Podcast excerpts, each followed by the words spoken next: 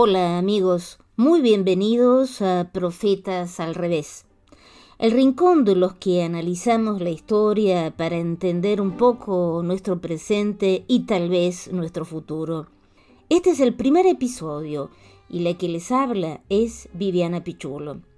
Hoy les voy a hablar de un aventurero, de Auguste Guinard nacido en París en 1831 y fallecido en 1882.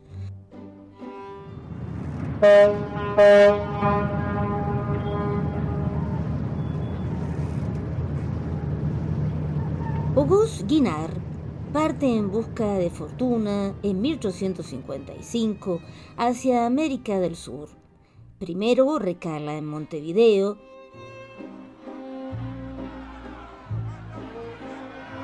pero se encuentra en medio de una furibunda guerra civil que lo empuja obligadamente hacia Buenos Aires. Allí llega en febrero de 1856, pero no encuentra una situación mejor, por lo tanto, emprende rumbo hacia Azul, a Tandil, Bahía Blanca, Río Negro, hasta llegar a Quequén, en el actual partido de Necochea, donde conoce a Pedrito, un joven italiano tan temerario como él, con el que parten del río Quequén hacia la aventura.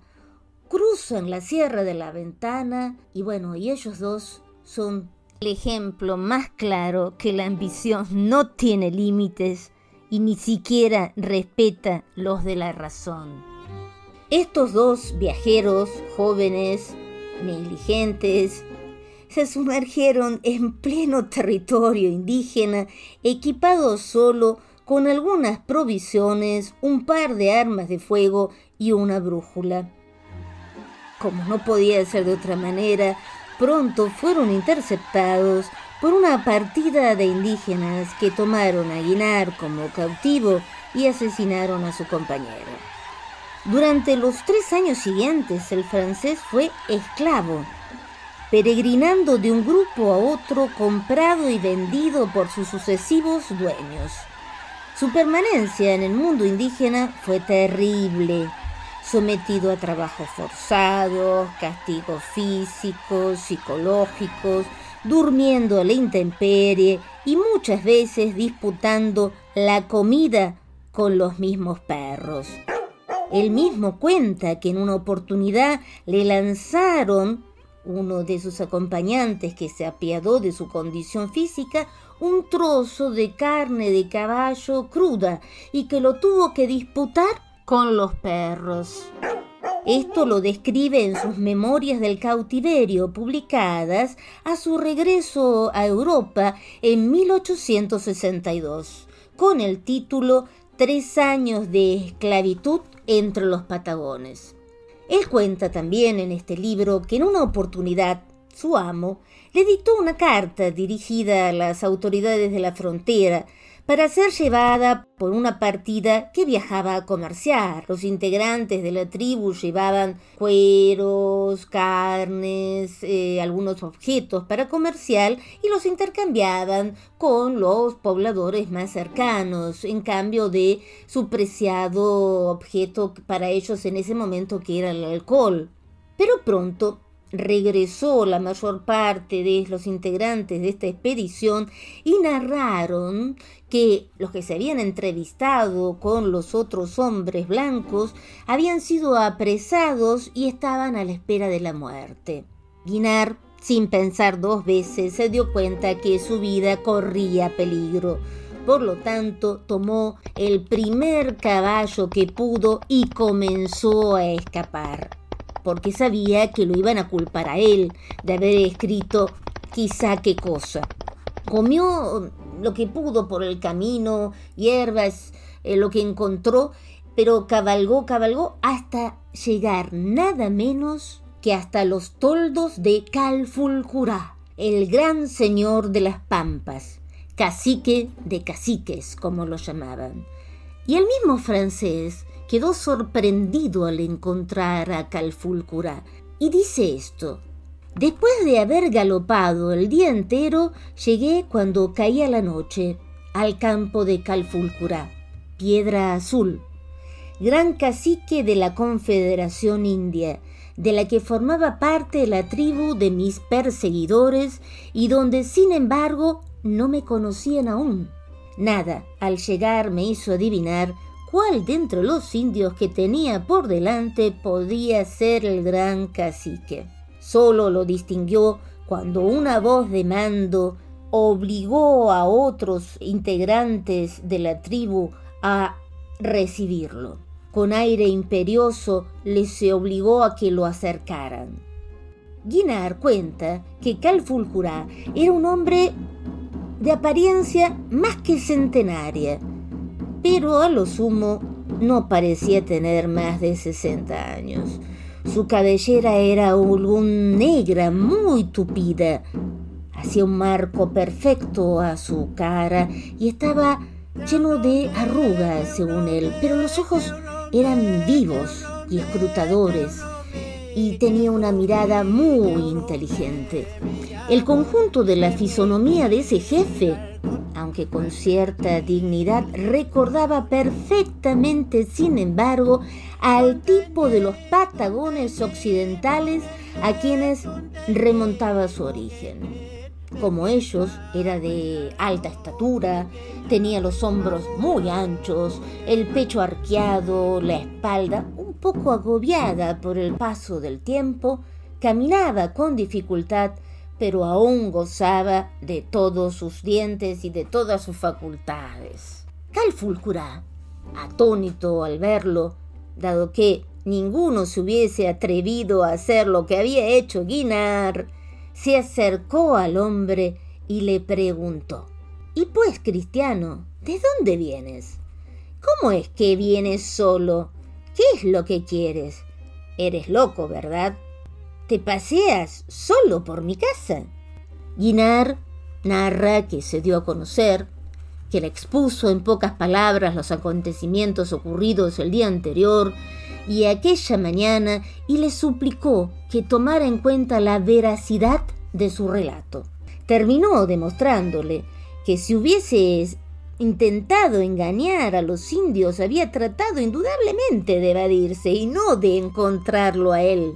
Al día siguiente, una partida de la tribu que había abandonado llegó al campo de Calfulcura y obviamente pidió audiencia con el jefe reclamó inmediatamente el suplicio instantáneo de Guinar.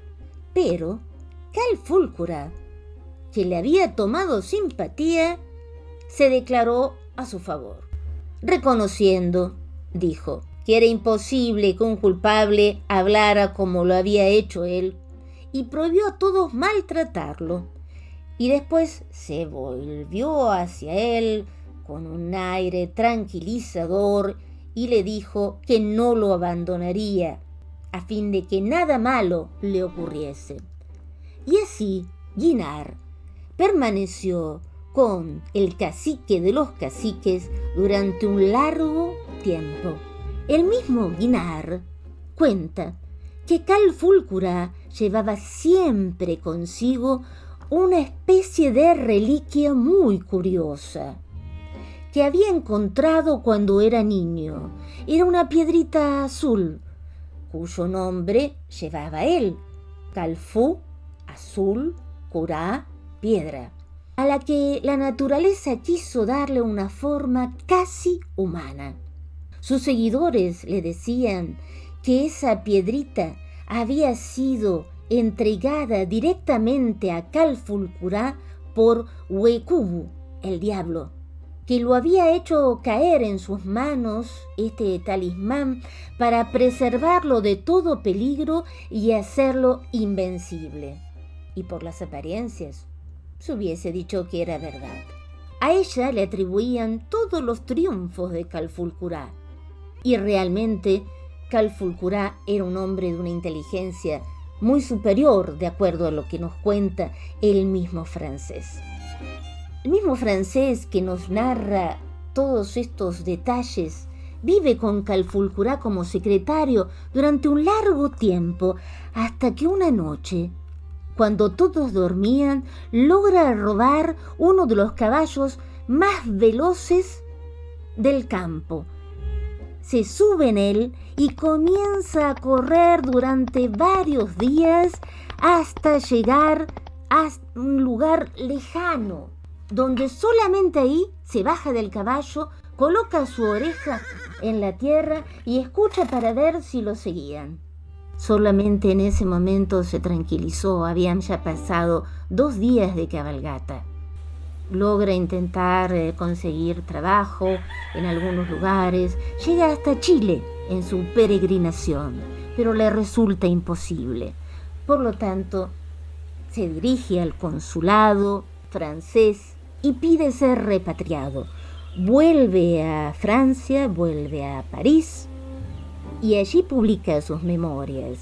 Se casa, tiene una hija, pero nunca logra tener una vida normal. Intenta fortuna nuevamente en América, se dirige con su esposa, con su suegra y con su hija a Caracas para establecer una empresa de exportación, pero al poco tiempo los problemas eh, de la convivencia lo apartan de su familia, es abandonado por ella estas tres mujeres vuelven a Francia y él queda abandonado en Caracas.